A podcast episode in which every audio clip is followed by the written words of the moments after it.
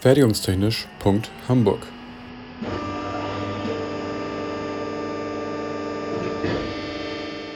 Ein Podcast rund um die Produktion.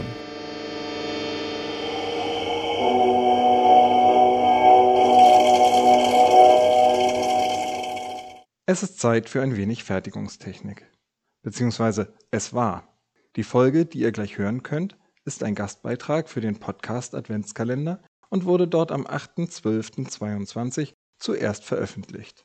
Die Links findet ihr in den Shownotes auf fertigungstechnisch.hamburg.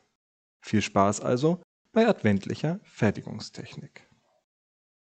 Hey Bench, Na, Erik? du machst doch diesen einen Fertigungstechnik-Podcast. Ja, Sag mal, wie macht man eigentlich Lebkuchenmännchen und Herzen? das haben wir doch zusammen mit Mama schon gemacht. Teig kneten, ausrollen und so. Ach Papa, ich meine doch die im Supermarkt und auf großen Weihnachtsmärkten. Erzähl mir nicht, dass die alle mit der Hand ausgerollt, ausgestochen und auf einzelnen Blechen im Ofen gebacken werden. Da hast du vermutlich recht, aber das sind Nahrungsmittel und so, das ist Verfahrenstechnik und nicht Fertigungstechnik. Okay, Papa, wie müsste man eine Maschine bauen, die Lebkuchen und so produziert? Okay, du hast gewonnen. Ich habe da mal eine Doku drüber gesehen. Ich versuch's mal. Also, zuerst startet es im Prinzip wie zu Hause. Die Zutaten werden abgewogen und miteinander verknetet. Allerdings nicht in Rührschüsseln, sondern in großen, rollbaren Edelstahlcontainern. Wie groß sind diese Edelstahlcontainer? Hm, gute Frage. Vielleicht so wie eine Schubkarre. Damit kann ich was anfangen. Dann wird das Ganze durchgeknetet mit so einer richtigen Maschine, die gar nicht mehr aussieht wie ein Handrührgerät, sondern eigentlich eher wie so ein großer Schredder. Und danach wird das auf ein Förderband aufgetragen und dann ist da so eine richtig dicke Schicht Lebkuchen auf dem Förderband. Und interessanterweise werden dann nicht die Sachen ausgestochen, sondern dann wird das erstmal in Streifen geschnitten und daraus in Stücke geschnitten. Und die Stücke werden dann wieder in den Trichter geschmissen. Wie in den Trichter. Ja, in so einen richtig großen Edelstahltrichter werden die einzelnen Teigstückchen reingeschmissen. Die sind dann so groß wie so ein Schulheft. Aber warum auch immer Edelstahl? Edelstahl ist toll, weil das eine schöne glatte Oberfläche hat und es reagiert nicht mit den Zutaten. Das heißt, da kommen keine Giftstoffe und so rein und man kann es gut sauber machen. Okay.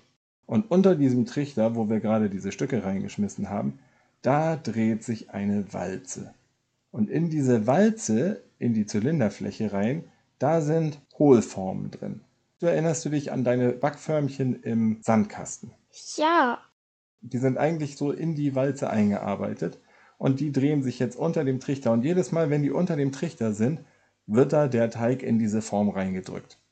Und wenn die Walze sich dann weitergedreht hat und unten ist, dann fallen die Lebkuchenfiguren unten auf das nächste Förderband.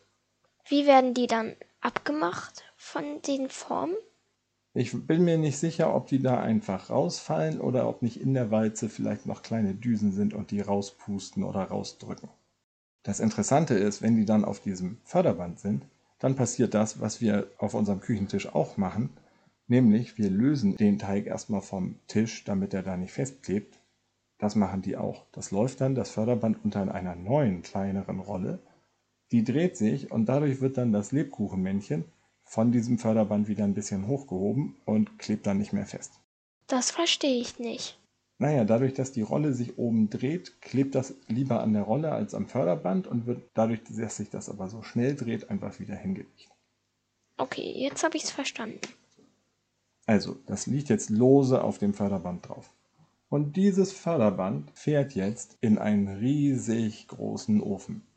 Der ist bestimmt so 30 Meter lang und breiter als das Förderband.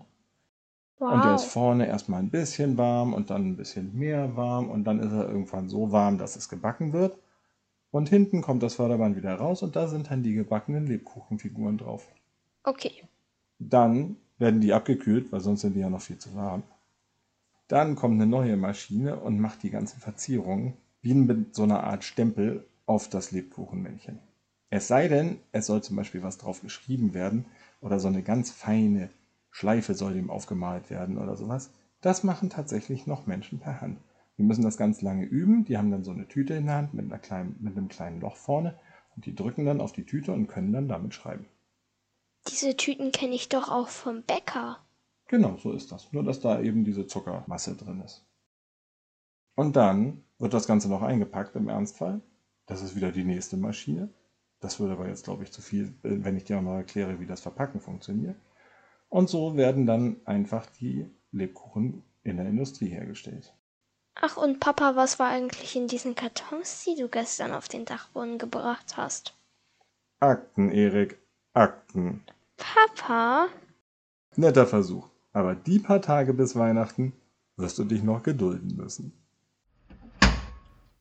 Fertigungstechnisch.hamburg ist eine Produktion des IPT an der HAW Hamburg.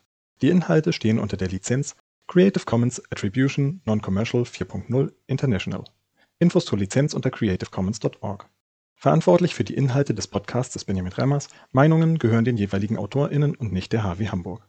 Weiterführende Links und falls vorhanden Formelzettel finden sich in den Shownotes bzw. auf der Homepage. Für Fragen, Wünsche und Anregungen erreicht man uns unter info@fertigungstechnisch.hamburg oder bei Twitter unter @fertigunghh. Es gelten die Datenschutzbestimmungen der HW Hamburg.